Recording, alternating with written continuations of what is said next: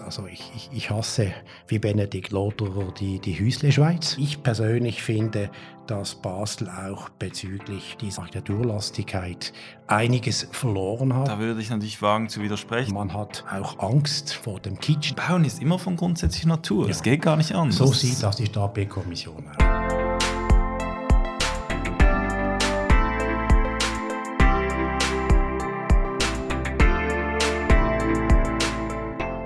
Er gilt als einer der schärfsten Kritiker der Basler Stadtbildkommission.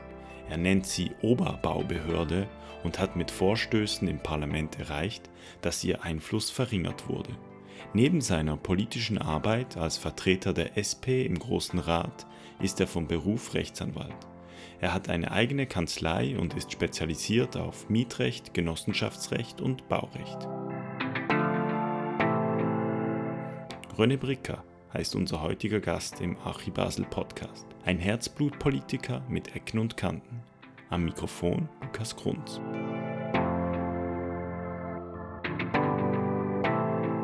Wir kennen uns schon eine Weile. Rönne und ich sind beide Mitglied der SP und engagieren uns für den genossenschaftlichen Wohnungsbau in Basel. Ich als Vorstand der Gewohner, er als Präsident der neuen Wohnbaugenossenschaft Basel NWG. Die politische Haltung verbindet uns Unterschiedliche Ansichten haben wir in Sachen Architektur, Stadtbild und Baukultur.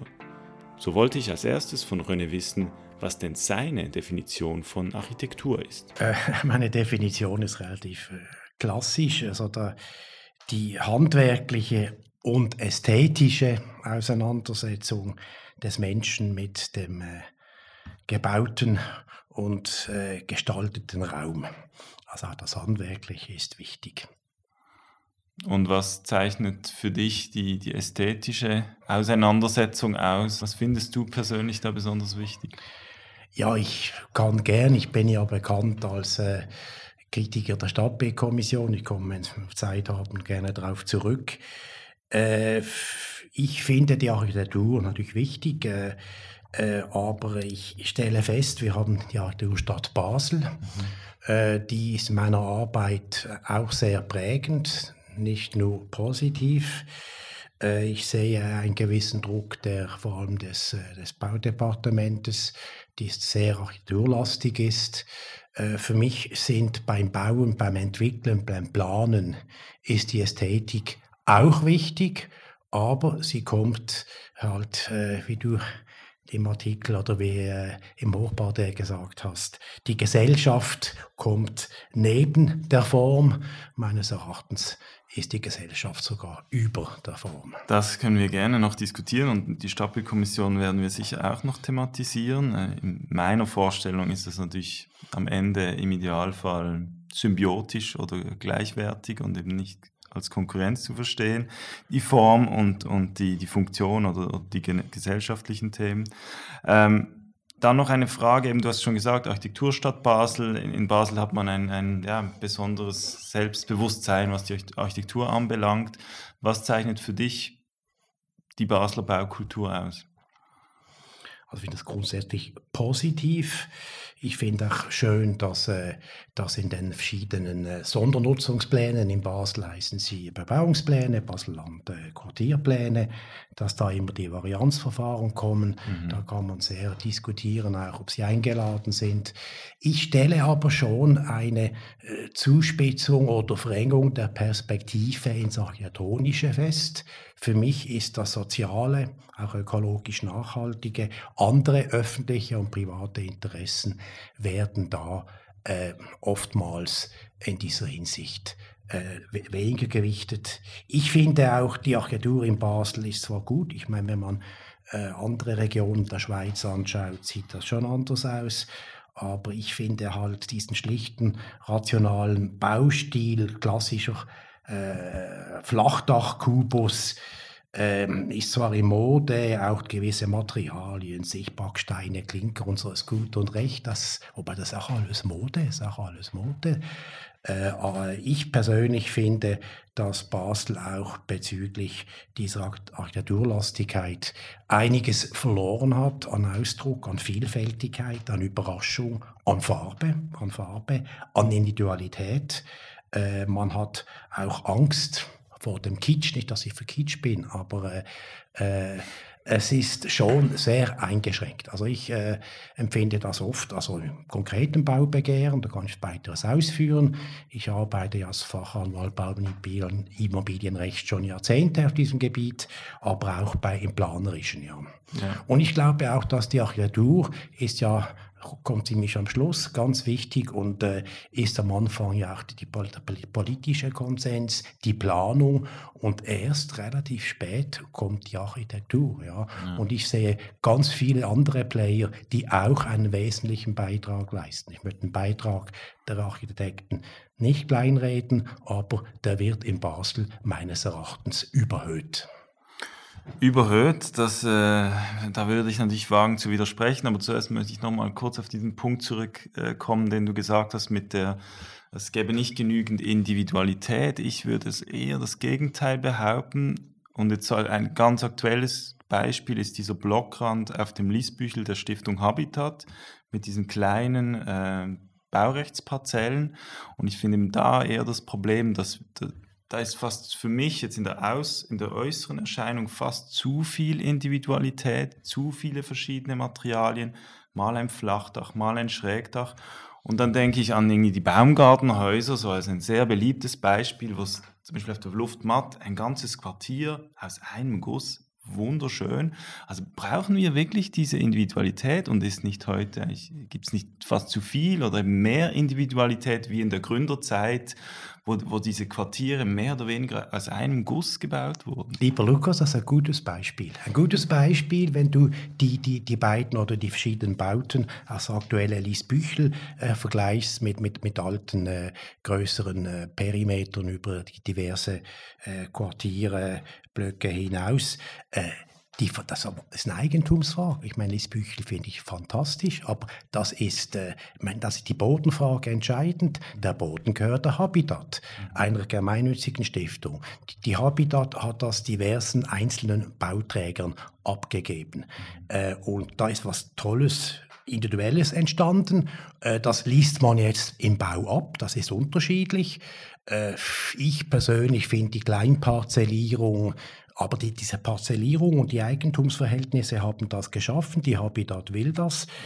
Ich unterstütze das nicht immer. Äh, ich finde, dass man so ein Baufeld, es ist ja ein Grundeigentümer, hätte man auch äh, eigentumsrechtlich anders gestalten können. Aber die einzelnen Baugruppen haben ihren Ausdruck äh, und äh, das finde ich grundsätzlich gut. Aber äh, ja, das wäre ja nicht möglich gewesen beim gewinnorientierten äh, äh, Baurechtsnehmer oder Grundeigentümer.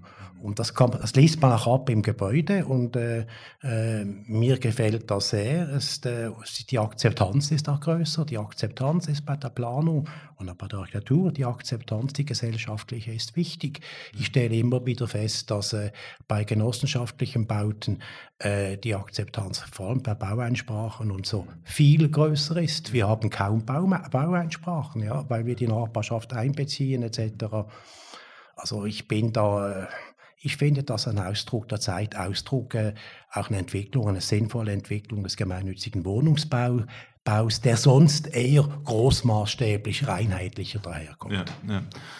Und dann noch der andere Punkt, den du auch gesagt hast mit, dem, mit der Mode oder dem Modischen. Und du hast ein paar Dinge gerade so in, den, ähm, in die Schale geworfen. Äh, Flachdach, äh, Klinker, Backstein. Und da würde ich dir natürlich entgegnen, das Flachdach kennen wir in Basel spätestens seit der Woba-Siedlung, also seit 90 Jahren, aber in der Industrie natürlich auch schon länger so. Also das hat eine lange Tradition. Backstein denke ich an das Bernoulli-Silo im Hafen aus den 10er Jahren, also schon über 100 Jahre. Also natürlich gibt es diese Strömungen und es gibt sicher Modeerscheinungen, aber ähm, stellst du das wirklich so fest, dass, dass es so ein paar, paar Dinge gibt, die, die im Moment alle Architekten machen, wo, wo du sie wie sagst, das ist jetzt so eine Modeerscheinung, die du nicht gut findest? Ja, also es kommt ganz direkt zum Teil. Also auch, es fängt dann an bei der Jurierung im Varianzverfahren, was, mhm. was gefällt und was gefällt weniger. Bei Einzelprojekten ist auch die Stadtbildkommission, die ganz klar sagt, äh, diese Fassade wollen wir nicht. Äh, wir wollen äh, Klinker, äh, wir wollen äh, wir, wir, wollen eine Kompaktfassade etc. Da werden zum Teil in der Materialisierung etc. Sachen vorgegeben, äh, die vielleicht in zehn Jahren nicht mehr vorgegeben werden. Das, äh, das ist das relativ modeabhängig. Ja. Und vor allem finde ich auch, also äh, da gibt es andere Interessen, die die Architektur vielleicht noch aufnehmen würde, aber, aber äh, äh, vielen Behörden nicht passt. Das ist die Solarisierung, ja, Fassadensolarisierung, Solarisierung auch mit Panelen auf den Schräg- und Flachdächern. Mhm. Äh, die wird in der Schonzone, ich führe da einige Prozesse, eine vernünftige Solarisierung in der Schonzone ist nicht möglich, leider, ist nicht möglich. Äh, Gleiches gilt für die Wärmedämmung. Also da hinken die Architekten oder die Kreise, äh, die in der Jurierung oder, äh, von, von äh, Projekten, aber auch im konkreten Baubegehren äh, miturteilen. Und bei der Stadtbaukommission komme ich gerne weiter darauf zurück. Eine entscheidende Rolle, weil es ist ein Go or No-Go. Ja. ja, die Sol Sol Solarisierung heißt das. das. das. Wort habe ich jetzt heute gelernt bei dir. Ähm, ist natürlich schon, also ich finde das wirklich, da bin ich wirklich auch zwiegespalten, weil es gibt Momente und vor allem wenn dann, wenn dann Einzelbauten beginnen oder wenn man, und es gibt durchaus auch schöne Ensembles, die vielleicht Schonzone sind, vielleicht sogar nur Nummernzone, ähm, wo es natürlich schon schwierig ist, wenn dann einer irgendwie seine Fassade mit, mit, mit Solarelementen ähm, ähm, zupappt, sage ich mal, ein bisschen negativ ausgedrückt dass, dass man da, dass man da kriegt die Schau und für mich ist eher die, die eben, die mich interessiert, übergeordnet. Wo, wo ist es dann wirklich effizient? Wo macht es wirklich Sinn, oder? Ähm, und, und da denke ich, wir haben so viele Dachflächen, auch große Dachflächen, da, da müssen wir einen übergeordneten Plan haben. Ähm, wie man das über die ganze Stadt, wo man wirklich effizient auch viel Photovoltaik äh, erstellen kann und dass jetzt nicht jeder Eigentümer irgendwie noch 10 Quadratmeter an der Fassade, was ja dann auch nicht Nachhaltigkeit ist im Sinne von Unterhalt, Erschließung, das braucht ja dann wie zu viel Technik für den Ertrag an Stromerzeugung. Ja einverstanden. Abgesehen davon gibt es ein Solarkataster, ja, wo jedes ja. Haus, äh, jede Dachfläche beurteilt wird, günstig, weniger mhm. günstig mhm. oder ungünstig. Mhm. Und wir haben ein Energiegesetz, also bei der Umstellung von der fossilen Energie oder bei der Erneuerung jedes Heizsystems muss, muss jeder Bauherr ein Teil äh, Strom also, oder Energie bringen, ja, da, da, das erneuerbar ist. Da haben wir die, die, die, die Wärmepumpenproblematik, wir haben die Erd sondern wir haben die Solarenergie. Das mhm. sind die drei großen Sachen. Ja. Mhm. Und ich sehe da äh, äh, die Architekturszene natürlich rein ästhetisch, das ist eine Interessensabwägung. Mhm. Ja? Mhm. Also das ist äh, ökologisch zum Teil, ökonomisch mhm. nachhalt Interessensabwägung und äh, du kannst davon ausgehen, wenn ein Bauherr unbedingt an der Schonzone auf dem West- oder Süddach eine, eine Solarpaneele will, ja, dass, er, dass er die Investition, äh, dass die Sinn macht, ja, dass die Sinn macht. Und ob jetzt ein Kamin mittendrin ist und, und die, die Paneele um das Kamin gehen und das flächig ist oder nicht flächig, scheint mir weniger wesentlich, abgesehen davon. Die Fassaden, äh, Solaranlagen sind heutzutage ja gar nicht mehr als solche erkennbar. Ich meine, das ist ein riesentechnischer Fortschritt, ja. Also die, die können Farben aufnehmen, die, die reflektieren das selbstverständlich mm. nicht, die sind äh, gar nicht, mm. äh, also mm. ich kann nichts Beispiel, Ecke da nach Solothurner Straße hat die Stadtbildkommission das jahrelang verhindert, eine Solarisierung der Fassade. Wenn Otto Normalverbraucher durchläuft, läuft, das sieht gar nicht, dass es eine Solaranlage ist. Ja. ja, und das, was ich natürlich finde, äh, was, was ich schade oder was ich, ich eher kritisch sehe, ist die Fernwärme. Ich wäre so für Fernwärme für alle, oder? Dass man, dass man da eigentlich das äh, möglichst mal zuerst versucht, weiträumig zu erschließen und dann eben äh, Solarisierung da, wo es wirklich Sinn macht, da, wo es auch effizient ist. Ich weiß nicht, wie du zum Beispiel das, den Neubau vom AUE siehst, oder? An einer, einer in, sehr innerstädtischen Lage, wo dann die Fassade komplett mit, mit Photovoltaik. Da hast du Mühe damit, oder wie? Ich finde, ich frage mich, wie effizient ist es? Ich finde es, es architektonisch sehr schön gemacht. Das ist, das ist, also wir haben, wir haben das in der Bau- und Raumplanungskommission besprochen, den Kredit vorbesprochen. Ja. Äh, es gab ein Referendum und ja. Äh, das Volk hat relativ knapp Ja gesagt. Mhm. Das ist gesellschaftlich, mhm. politisch, mhm. Äh, wurde dieser Wert halt hochgewichtet, ja. Ich verstehe es da als Leuchtturm so und das ist das AOE ich behaupte jetzt von der Effizienz her einfach die Fläche, was dir an diesem Ort an, an Stromerzeugung schafft, ohne die genauen Daten zu kennen, glaube ich, da gäbe es wie irgendwie da, daneben auf dem, auf dem Spiegelhof oder weißt du, wo man wirklich große Flächen hätte, könntest du wahrscheinlich mit viel weniger Aufwand viel mehr Strom erzeugen.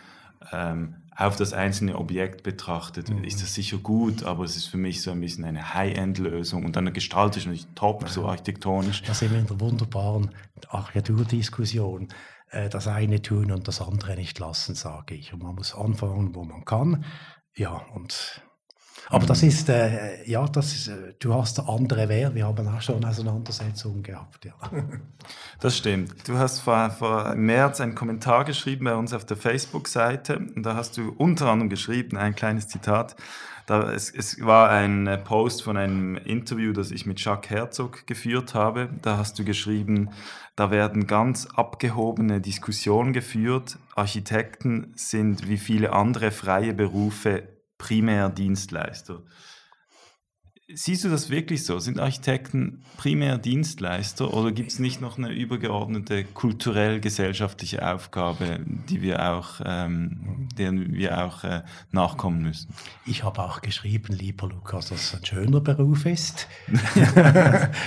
und äh, und Stimmt, ich habe ja. mit, mit den, den Architekten, also zum zum Teil auch. Also ich finde das ein harter Job. Also vielleicht um aus, äh, ich ja. habe mit vielen nach Architekten Kontakt, sei es in der Baukommission, sei es als Genossenschaftspräsident ähm, äh, oder als Bauherr, viel Kontakt und das ist ein harter Job. Ich glaube auch, was mich sehr stört, ist äh, die Zweiteilung. Es gibt also ein paar erfolgreiche, die immer zum Zug kommen, ja, und andere, die da, da, da unten da scharen müssen mhm. äh, und hinter vorgehaltener Hand. Also gegen außen erscheinen mir die Architekten mit ihren Berufsverbänden als sehr einheitlich, ja.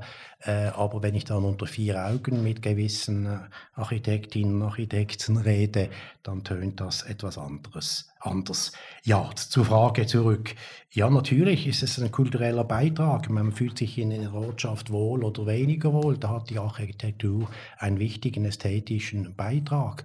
Aber äh, die Ästhetik ist, ich meine, das kann ich auch als, als Bauherr oder Bauherrenvertreter von großen Genossenschaftssiedlungen auch sagen, mhm. ist eine Leistung, eine Leistung, mhm. kulturelle, ästhetische, wertvolle Leistung. Aber äh, die, die, das ist nicht das, darf nicht, nicht überhöht werden. Das sind ganz andere Leistungen dabei. Da ist im Vorfeld die ganze Planung, die gesellschaftliche Frage, äh, die äh, äh, auch, auch die Handwerkerinnen und Handwerker, die arbeiten und, äh, und schlussendlich äh, ist das Bauherr, äh, äh, will ich, äh, will ich eine, eine saubere Leistung, mhm. Baukostenabrechnung, Mängelfreiheit, äh, saubere Devis etc., soweit das nicht abgegeben wird, ja. will ich auch zu, sagen wir, zu 80 oder 90 Prozent einfach eine Dienstleistung und einen sicheren Teil Ästhetik, Kultur und Individualität drin, mhm. äh, aber äh, es ist halt in der Praxis halt nur ein kleiner Teil. Ja. Das hast du vorhin so noch etwas Interessantes angetönt, was da teilweise Architektinnen und Architekten zu dir sagen oder hinter vorgehaltener Hand im Architektur-Puzzle-Podcast möchten wir den Dingen immer gerne auf den Grund geben. Was hörst du denn da? Was, was sind das für Dinge, die dir gesagt werden, wo, wo vielleicht auch Unzufriedenheit besteht, wo eben dieses einheitliche Bild, das du hast, von einem SIA oder vielleicht von einem BSA dann doch nicht mehr so einheitlich ist? Ja, also ich höre viel bei, bei einzelnen Projekten, die Architekten, die, die primär von der Stadt-B-Kommission wie, wie Schulbuben abgekanzelt werden, ja. Das machen sie nur bei, äh, sagen wir, weniger prominenten Architekten. Das gleiche auch bei der Verwaltung.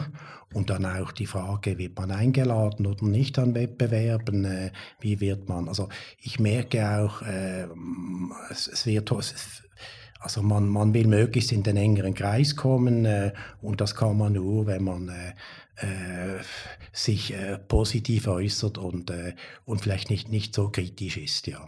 Also ich habe da ganz massive Reaktionen gehört, die ich nicht eins zu eins Und wo, wo darf man nicht kritisch sein? Also kann, kannst du ein Beispiel, kannst du das noch ein bisschen konkretisieren?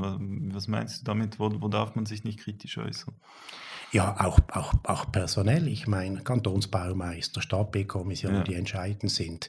Äh, ich kann das. Ich, ich kann die kritisieren. Äh, ich bin da nicht, äh, ich werde keinen, keinen Auftrag erhalten, aber die Architekturszene ist davon abhängig, objektiv davon abhängig, dass sie regelmäßig oder ab und zu zumindest eingeladen werden an Wettbewerben, dass sie gut behandelt werden beim Bauinspektorat, auch äh, im Hochbau am Planungsamt. Und da ist, äh, ist, äh, ist, ist, ist äh, ein Wohlwollen oder eine positive persönliche äh, Beziehung. Basel ist ja klein wichtig, ja, und man vermeidet, auch wenn man das denkt, äh, sagen wir ein kritisches Wort oder eine Auseinandersetzung. Das spüre ich sehr stark. Spüre ich sehr stark. Ja. Spüre ich auch bei meiner Motion in Sachen Stadtbildkommission.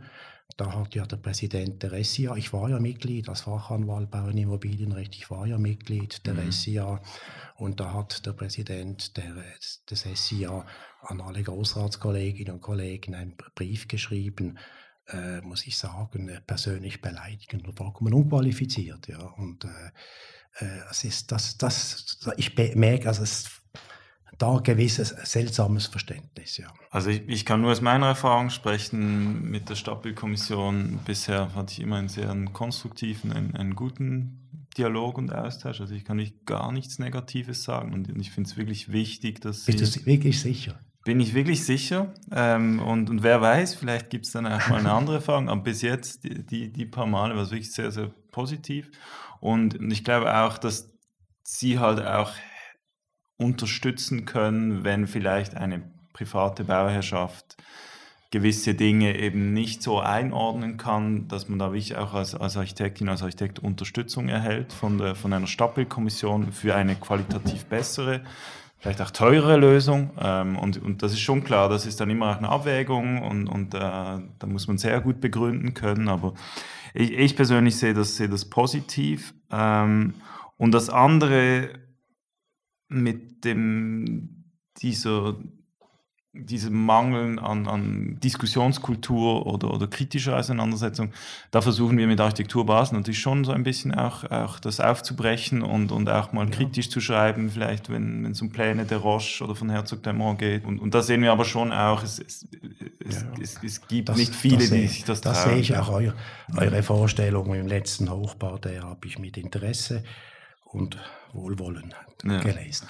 Aber dann kommen wir jetzt zur Stadtbildkommission, weil das, äh, du, du giltst ja so als einer der schärfsten Gegner der Stadtbildkommission und ähm, wo, woher kommt das? Was gab es einen Schlüsselmoment, wo du einfach so eine schlechte Erfahrung hattest mit der Stadtbildkommission oder wieso ist die in deinen Augen jetzt jetzt wurde da ja der, der Einfluss ein bisschen reduziert in den Nummernzonen oder sogar sehr stark reduziert, je nachdem, wen man fragt. Ähm, wo, wo, woher kommt das, dass du die Stadtbildkommission so so kritisch siehst? Ja, ist ja nicht entscheidend, wie ich das sehe. Äh, ich, ich finde, die Stadtbildkommission hat eine ganz eine eigenste, ganz seltsame äh, Stellung im, im, im kantonalen äh, Bauwesen, die weltweit einzigartig ist, die zusammengestellt ist mit Architekten, die andere Architekten beurteilen, äh, auch keine gesetzliche Grundlage. Und nach äh, meiner Motivation ist ja weniger relevant. Ich habe im Jahre 14 die Motion gemacht. Mhm. Die wurde im Jahre 2021 nach sieben Jahren umgesetzt, teilweise mhm. umgesetzt. Es gab eine Subkommission der Bau- und Raumplanungskommission. Wir haben unter Anhörung aller Player einen Vorschlag gemacht, der eigentlich vom Großen Rat gut geheißen wurde im letzten Jahr.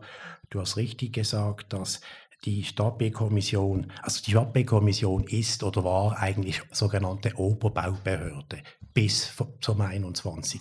Jede kleine... Das sagst du, oder? Oberbaubehörde, nein, nein, das, das ist kein so. offizieller Begriff. Das ist, das ist so. Sie hat alles übersteuert ästhetisch, Daumen hoch, Daumen runter und das eigentliche Bauamt, also das Bau- und Gastgewerbeinspektorat, musste dem folgen. Obwohl oftmals, ich meine, wir, wir, wir, haben, äh, wir haben ja Kontakt mit den Bauinspektoren, die mhm. das gut geheißen hätten. Also sie sind Ober, waren Oberbaubehörde für alle Nummernzonen und Industriezone.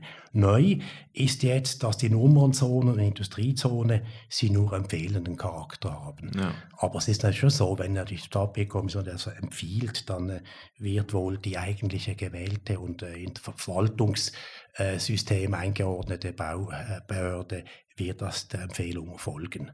Das ist, und in Basel haben wir ja äh, neben der, äh, der Nummernzonen und Industriezone haben wir ja noch die ganz viele Objekte inventarisiert. Wir mhm. haben Objekte in dem Denkmalverzeichnis, wir haben Objekte in der Schon- und Schutzzone. Mhm. Also meines Erachtens sind ca. 25 Prozent der äh, der Gebäude in Basel ohnehin speziell geschützt, was eine sehr hohe Zahl ist, vor allem mit Reventarisierung. Da haben wir ja einen Fall, da werden ganze Genossenschaftssiedlungen einmal auf Vorrat inventarisiert. Ja. Äh, und da, da hat die, die Denkmalpflege oder die Stadtbaukommission nach wie vor das letzte Wort, was dort aber okay ist, weil das Volk hat einmal gesagt, das kommt in die Schutz, in die Schonzone. Und da kann meines Erachtens die Stadtbaukommission durchaus als Oberbaubehörde agieren, aber nicht in den Nummernzonen.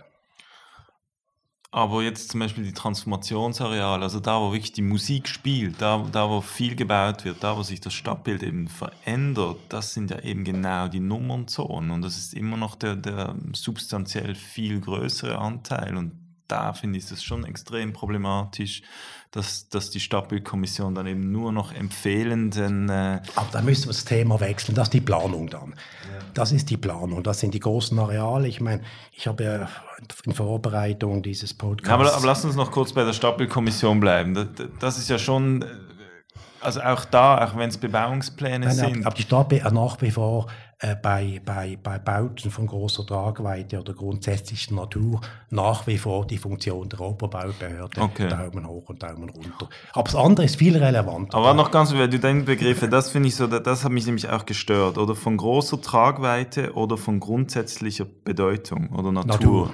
Grundsätzlicher Natur. Was heißt das? Ich habe dann geschrieben, ja, Bauen ist immer von grundsätzlicher Natur. Es ja. geht gar nicht anders. So sieht das die Stadtbaukommission auch. Ach, okay. Ja, das wäre so die. Aber die war Praxis. das dein Begriff? Woher kam dieser Begriff? Das ist für mich so ein typischer Juristen, grundsätzliche ja, Natur. Wer kann mir das sagen? Große Trage. Ein unbestimmter Gesetzesbegriff. Ja, okay. okay. Ja, aber so, auf das, aus, aus, aus so Begriffen bestehen Gesetze.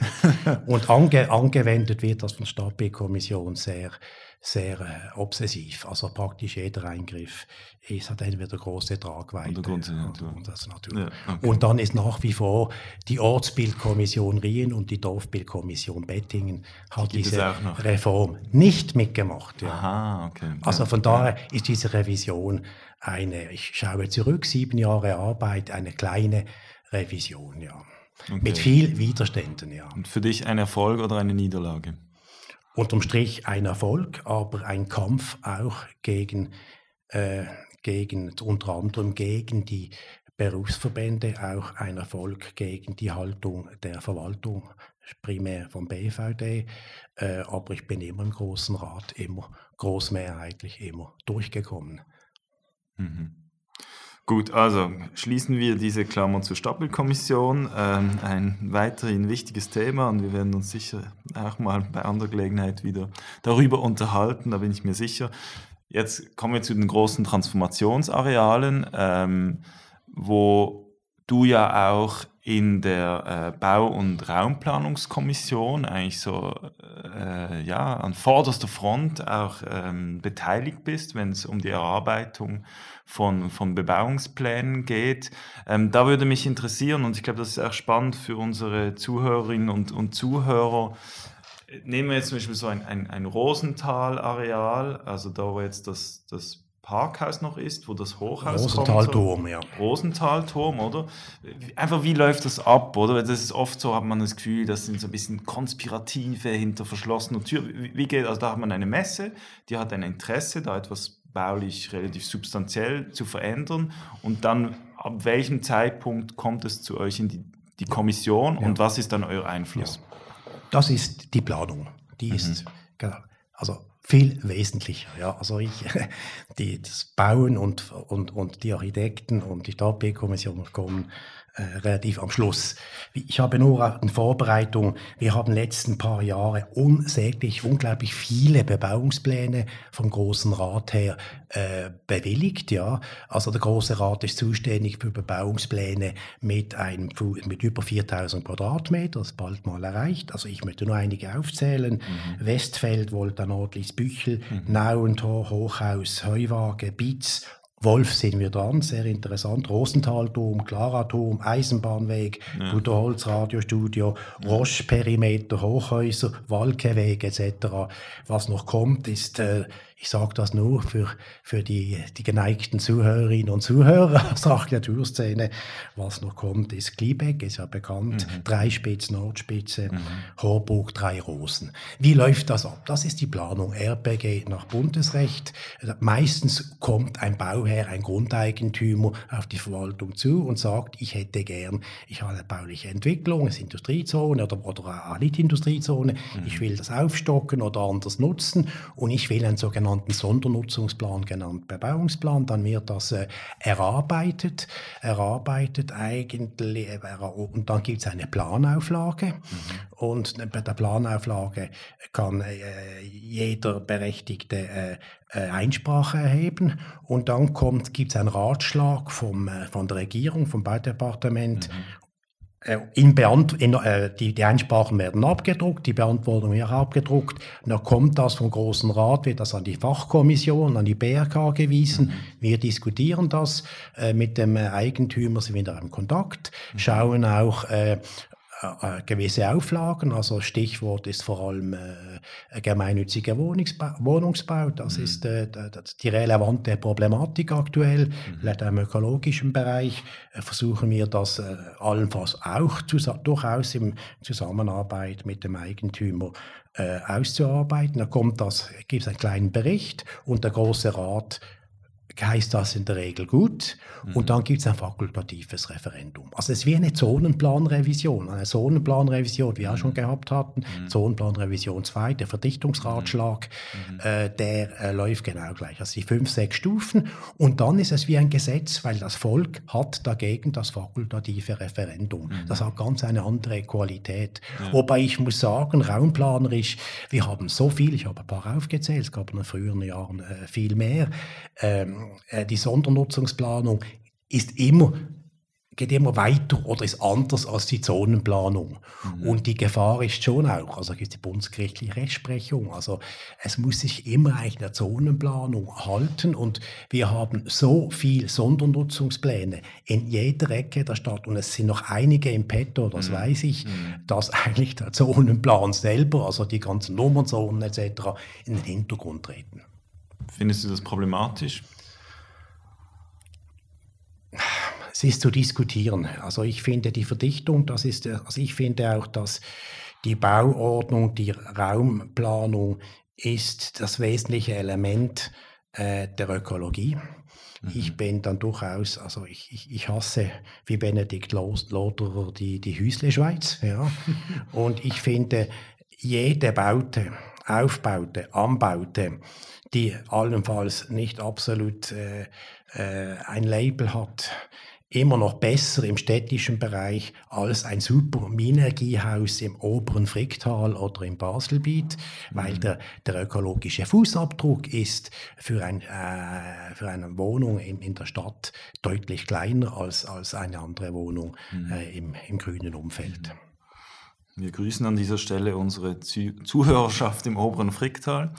Ähm, ja, aber ich habe mich auch schon gefragt, weißt du, im Nummernzonen könnte man nicht einfach sagen, es ist der 45-Grad-Winkel und brauchen wir wirklich diese Nummernzonen, wo es ja dann trotzdem oft in unserem teilweise auch relativ heterogenen Stadtbild, wo man vielleicht noch eine Erstbebauung hat, die nur zweigeschossig oder dreigeschossig ist und jetzt ist eine Zone 5a. Teilweise, teilweise hat man Baulinien, die sich verschoben haben und man hat die alten Bauten, die noch weit, also und wenn es dann eben homogen ist, dann ist es meistens tatsächlich schon Schonzone so oder, oder sogar Schutzzone. Ja. Also so die, die wirklich tollen Ensembles sind. Da das ist auch gut. Da geht sowieso nichts mit An genau. Auf- und Anbau, genau, leider. Genau, genau. Ähm, das habe ich mich auch schon gefragt. So könnte man das wie nicht liberalisieren und, und parallel ist halt wichtig auch die Frage, ja, mit, mit den Bebauungsplänen, wenn dann wie das Verhältnis kippt, weil Basel zu großen Teilen halt wirklich einfach schon bebaut ist, was ja auch äh, eben jetzt sehr spannend ist mit den Transformationsarealen. Nochmal kurz zurück eben zu der Kommission. Also einfach ist mir auch, ich finde das spannend, das nochmal so ein bisschen klar zu, aufzuzeigen, dass man das wirklich auch versteht. Also nehmen wir, es gibt eine Areal X, wo vielleicht jetzt eben ein Parkhaus ist oder Gewerbebauten und da gibt es jetzt einen Investor, der möchte das, sagen wir, die Dichte verdreifachen und natürlich mit Nutzungen, die auch ökonomisch interessant sind, sagen wir Wohnraum, äh, wo er weiß, er kann, kann mehr Rendite erwirtschaften. Und das ist wie sein, seine Bestellung. Und, und dann, wie, wie kommt das zu euch? In, in, welcher Form und was könnt ihr da noch, du hast es angesprochen, zum Beispiel die Frage gemeinnütziger Wohnraum, wo könnt ihr Einfluss nehmen oder was könnt ihr da noch mitgestalten? Ja, das ist die große politische Frage. Ähm, der, der Investor, äh, Anführungsschlusszeichen, ich meine, der will was für uns, äh, der will eine Umzonung meistens äh, mhm. und äh, eine höhere Nutzung, aber das ist ja an sich schön grundsätzlich.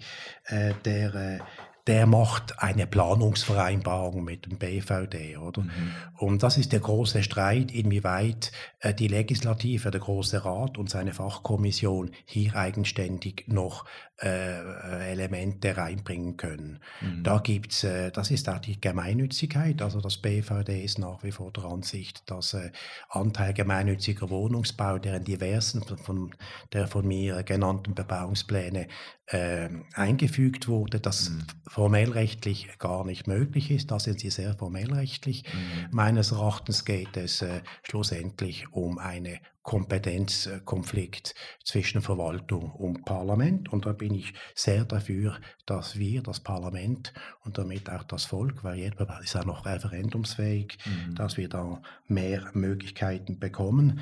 Äh, und die habe ich die letzten Jahre auch erkämpft. Jetzt ist es ja immer so die Diskussion mit dem Preisgünstigen, also so ein Drittel, das glaube ich im Richtplan steht. Ja, wie siehst du das? Also ist das, ist das präzise genug oder eben nee, zu wenig präzise? Nee, wie, wie, siehst du das preisgünstige Wohnen? Das tönt eigentlich gut.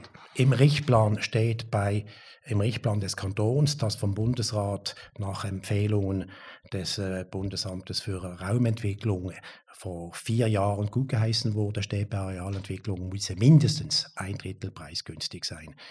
Das ist gut. Was heißt preisgünstig? Die Regierung hat dann äh, in der sogenannten Antwort Mattmüller dargelegt, was preisgünstig ist. Ich meine, ich käme da in Detail. Die Preisgünstigkeit ist nur die Anfangsmiete in absoluten Zahlen, die fünf Jahre gilt. Mhm. Das ist, bringt natürlich den Leuten nichts, wenn die, die Wohnung vielleicht äh, Neubauwohnung 250 Franken ist äh, pro Quadratmeter, wenn nach fünf Jahren die Möglichkeit ist, äh, da im freien Markt äh, zu agieren.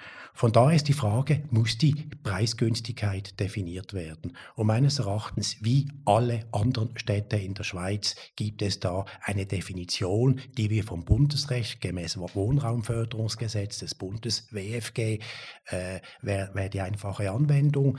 Da hat der Investor durchaus eine nicht missbräuchliche Rendite auf dem Eigenkapital, mhm. aber er ist nachhaltig in der ganzen Periode äh, verpflichtet, nach dem Prinzip der Kostenmiete das zu betreiben. Das hat mhm. Zürich. Zürich hat ein Modell, äh, gemäß Bundesrecht leicht abgewandt. Also ich finde das Zürcher Mietkostenmodell äh, ideal, das sollte Basel übernehmen. Aber mhm. das sind die großen relevanten Kämpfe. Äh, und das sind die Kämpfe am Flachdach oder Satteldach. Sorry, weniger relevant.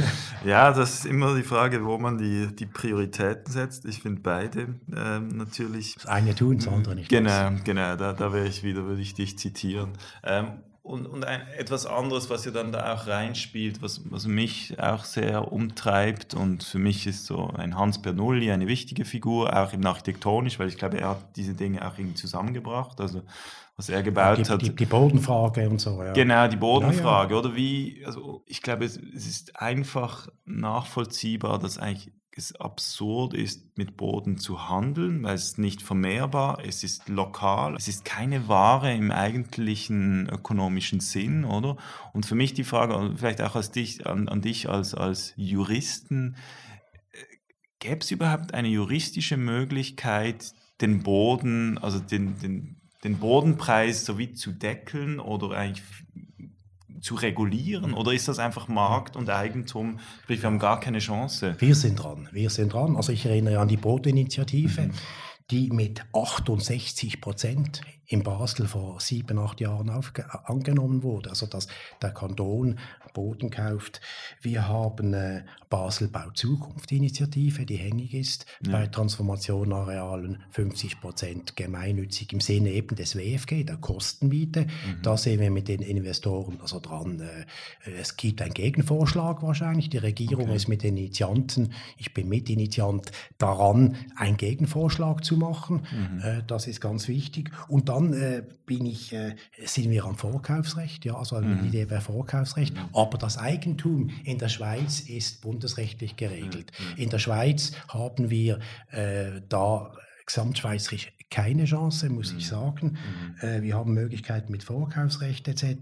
Mhm. Aber entscheidend ist, äh, ich sage immer, äh, wir sind immer noch eine Eidgenossenschaft. Da steht so im Artikel 1 der Bundesverfassung und keine Schweiz AG. Mhm. Und, und der Boden, äh, ich, ich glaube auch, dass wir eine vernünftige Mehrheit selbst schweizweit für eine andere Bodenpolitik hinbekommen. Und ich glaube auch, und das ist vielleicht eine Spitze auch, ich meine, Hannes Mayer, Hans Bernoulli, Hermann Bauer und so weiter, die haben sich in 20er, 30er Jahren mit dieser Frage beschäftigt. Du dich auch, das finde ich ganz toll. Aber ich spüre da die Architektenszene nicht. Und der Boden ist seit 15 Jahren ungefähr explodiert, der Bodenpreis. Ja. Wieso ist er explodiert? Weil der Boden eben Investitionselement wurde. Also ich verweise da auf Jacqueline Badran. Also es ist die Explosion natürlich tiefe, tiefe Hyperzinsen, alles, aber wir haben ein riesiges Bodenproblem. Ja, ja und da sehe ich eben auch ein, ein Vorkaufsrecht, was ich spannend finde und für den Kanton ja auch interessant, aber halt schon dann das Problem, wenn man dann natürlich trotzdem Preise bezahlen muss und dadurch den Markt halt auch verknappt und kauft man dann einfach prinzipiell immer. Also wie macht man es genau? Und dann das andere ist das, das, was du auch gut kennst, das Baurecht, oder? Wo dann die Bodenbewertungsstelle halt sagt, ja, das ist jetzt, das ist der Bodenwert, entsprechend ist der, der Baurechtszins relativ hoch oder eigentlich zu hoch, also was ja. man dann indirekt trotzdem fürs ja. Land bezahlt, für den Baurechtszins. Also wie, wie schaffen wir es, dass diese ja. Bodenpreise wieder runterkommen? Oder das müsste ja irgendwie das Ziel sein. Das ist wie kein Weg. Es ist schwierig, aber wie gesagt, ich meine, das, beim Vorkaufsrecht ist die Frage, gibt es ein limitiertes oder unlimitiertes Vorkaufsrecht? Das Unlimitierte, da würde der Kanton einfach in den Kaufvertrag mit dem Preis 10 Millionen eintreten. Beim mhm. Limitierten könnte man sagen, wie äh, der Kanton äh, kann, äh, zahlt dann nur den, den, den, Ertragswert dieses Bodens. Da ja, gibt es schon Möglichkeiten. Okay, okay. Wobei das ist immer das Grundrecht, Eigentumsfreiheit ja, etc. Ja, in Deutschland haben wir die Eigentumspflichtigkeit. Des, der, in der Schweiz ist die Eigentumsfreiheit äh, eben, das ist auch ein, Ries, das ist ein Riesenproblem der, der, der, der Raum und der Entwicklung der Schweiz. Ja. Dann zum Schluss möchte ich noch mal so ein bisschen das äh, synthetisieren oder konkretisieren die Themen, die wir hatten, weil eben du bist auch äh, selbst äh, sehr stark engagiert bei den Wohnbaugenossenschaften, selbst Präsident der neuen Wohnbaugenossenschaft Basel und ihr habt da einen äh, tollen Neubau äh, erstellt an der, der Burgfelder Straße, ähm, also zu teilen, ihr seid zwei Genossenschaften. Mhm. Ähm, und da hast du mit, mit Nordarchitekten, wie ich finde, wirklich ein sehr, sehr überzeugendes Haus realisiert. Wie war das oder wie, war da auch dein, deine Auseinandersetzung mit der Architektur als, als Bauherr? Ähm, wie war dieser Prozess und wie zufrieden bist du mit dem Resultat? da fragst du mich. Also es, es ist gut gelungen, was in Zeit, trotz Corona und alles Lieferschwierigkeiten, mhm. haben noch Glück mhm. gehabt dass der Einzug der 125 Neubauwohnungen bis Ende 21 war, ja, es war eine gute kreative Zusammenarbeit. Ja, es war ja ein eingeladener Wettbewerb, mhm. waren glaube ich mhm. acht eingeladen. Ja, und sie haben den ersten Preis gemacht, sie haben das gut gemacht. Äh, ja, und äh, aber auch da äh, gab es natürlich gewisse, gewisse Spannung, das ist klar. Aber mit, mit, mit, uns, mit den Genossenschaften sind überhaupt sehr gute Auftraggeber, kann ich ja. allen Architekten sagen. Ja. Es wird auch bezahlt, mhm. faires Verhandeln und Diskutieren mhm. und Austausch auf Augenhöhe. Aber entscheidend ist immer, und ich sage, ich meine, ob, es, ob das 125 Genossenschaftswohnungen sind. Die Leute sind schon organisiert. Wir, wir bauen das Zollhaus noch um jetzt als, mhm. als, als, als Treffpunkt. Mhm. Oder ob das irgendwie ein Renditebau oder ein BVG-Objekt ist. Mhm. Das wird sich, das ist ganz klar. Das ist mhm. für mich der entscheidende Unterschied. Und was waren die Momente, wo, wo ihr euch nicht ganz einig wart? Kannst du da ein Beispiel machen? Wo, wo, gab es also fast die Fassade, die, die, die, Küche oder wo? Nein, nein, ich möchte, das, möchte, ich möchte das gar nicht. Nein, nicht die Kosten nicht. Generell, ich habe viele Architekten Kontakt, also äh, zum Teil auch für andere Bauherren und äh, man muss dann wirklich dann auch sagen, das ist gut und recht, aber wir wollen das. Also man, man muss etwas viel diskutieren und viel Energie äh, reintun, um seine Vorstellungen äh, äh, durchzubringen. Und da finde ich halt schon auch, äh, da sollten äh, die, die Architektinnen und Architekten vielleicht also offener, also das nicht bei Nord, aber generell, dass, dass, ähm, äh, dass äh, man man wirklich auf die Bedürfnisse eingeht. Und äh, es, ich habe wirklich, also, die, also Stichwort ist natürlich äh, immer die Selbstverwirklichung. Also das, das tönt ein bisschen böse, ja. Aber äh, es geht um es bei den Genossenschaftsbauten um einen Raum, wo sich die Leute wohlfühlen, mhm. äh, was der, der Sinn macht, der auch kostengünstig ist. Wir haben auch gute Materialisierung, mhm. wir haben auch guten Komfort, mhm. guten Ausbaustand. Mhm. Äh, ja da gibt es äh, gewisse Interessens, äh, Interessenskonflikte, ja. Ja, okay. Aber generell, ich möchte das nicht auf dieses Projekt. Äh, ja, ja. ja, ich glaube, also immer, ich, ich kenne diese Situation und, und es ist dann halt auch oft die Frage, wie, wie man Themen interpretiert und es ist auch selten schwarz-weiß. Und ich, ich glaube aber trotz allem, und das zeichnet für mich auch eine gute Bauherrschaft aus, dass man auch diesen Widerspruch pflegt, dass man auch Dinge vielleicht über zwei, drei Sitzungen ausdiskutiert und am Ende möglichst versucht, viele Fakten auf den Tisch zu legen und, und, Richtig, und dann entscheidet, aber dass man auch diese Reibung aushält und, und das auch akzeptiert, wenn der Architekt vielleicht mal sagt, nein, schau, das sehe ich jetzt aus dem und dem und dem Grund halt anders. Ähm, und dann hat man viele Faktoren und dass man das, ich glaube, da, da finde ich schon, dass es wichtig ist oder sogar entscheidend ich für die Architektur. Das sehr, sehr gut aus, kein Problem. Ja. ich sehe aber schon, wie zum Teil halt schon halt, äh, werden Muster vorgelegt oder andere nicht im, in der ersten Runde präsentiert und so. Und schlussendlich, ich lasse mich auch immer gerne überzeugen, ja, äh, aber schlussendlich äh, sagt der Bauherr, was Sache ist.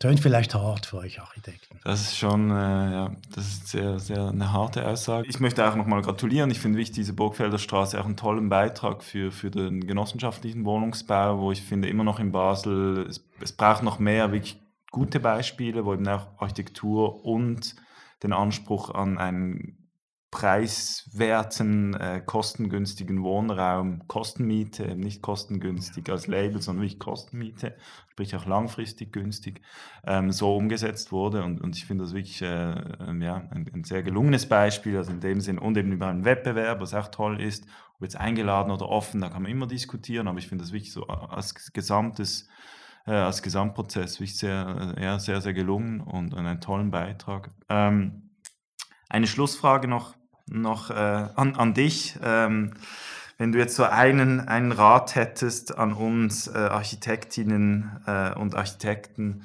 was sollten wir uns bei unserer Arbeit besonders zu Herzen nehmen? Puh. Also ich empfehle grundsätzlich den gemeinnützigen Wohnungsbau als Vertragspartner. Das ist auch, das sind auch grundsätzlich sozial, ökologisch sinnvollere Bauten. Äh, also ich kann man sich halt nicht immer auswählen. Ja, das, das ist, so. Wenn man den Wettbewerb äh, dann nicht gewinnt und dann ja. der, die Pensionskasse kommt, dann äh, und, ist das halt so, oder? Man muss ja äh, Also ich, leben. ich, ich äh, beneide euch nicht. Ich, äh, also es ist, äh, man hangelt sich je nachdem vom, von Auftrag zu Auftrag. Ich weiß, äh, wirtschaftlich äh, die große Masse äh, äh wird nicht reich, ja, das ist mhm. mir klar. Mhm. Äh, ich sehe auch, dass irgendwie Leute äh, ein Projekt halt ein halbes Jahr angestellt werden, also mhm. die dann froh sind, ein halbes Jahr, Jahr daran arbeiten zu können. ja, ich finde halt die, die Dienstleistungsorientierung äh, wichtig äh, und Ja, also es, für, für, junge Architekten ist es besonders schwierig, die kein Portfolio haben, keine Referenzen haben, mhm. äh, äh, aber die müssen noch klein anfangen äh, und sollen sich nicht schad, zu schade sein, mal ein kleines Umbauprojekt und so. Also die, die Referenzen und äh, die Empfehlungen sind das A und O. Ja. Mhm. Mhm. Und noch mehr politisches Engagement. Ja, ich kann niemand, also ich, ich es ist für mich, äh, der, der ästhetische und kulturelle Beitrag der Architekten ist gut und recht, wenn er kombiniert ist wie du es zum Teil machst oder wie ich dargestellt habe, hoffentlich im politischen Engagement, in der Bodenfrage, in der, äh, in der Raumplanung, in der Ökologie, in der sozialen Frage, dann umso besser. Also ich äh, würde das selbstverständlich als Architektinnen und Architekten, die präsent sind, äh, äh, sollten auch dann in diesen Fragen auch honoriert werden. Also eine, ein schönes Neutrum äh, mag vielleicht gewissen Stellen gefallen, aber äh, ich finde, Ecken und Kanten, davon muss man haben. Das ist ein schönes Schlusswort äh, von dir. René Brickel, auch ein Mensch, der durchaus Ecken und Kanten hat. Äh, ich bedanke mich für, für dieses Gespräch, für die äh, Ausführungen und ähm, ja, freue mich, was da alles noch passiert und was ihr dann, was aus eurer Kommission ähm, alles kommen wird, weil in Basel äh, ja, wird viel gebaut, wird sich viel verändern in den nächsten Jahren. Ja, es kommt noch viel. Es kommt noch viel. Vielen Dank, Lukas. Dankeschön, René.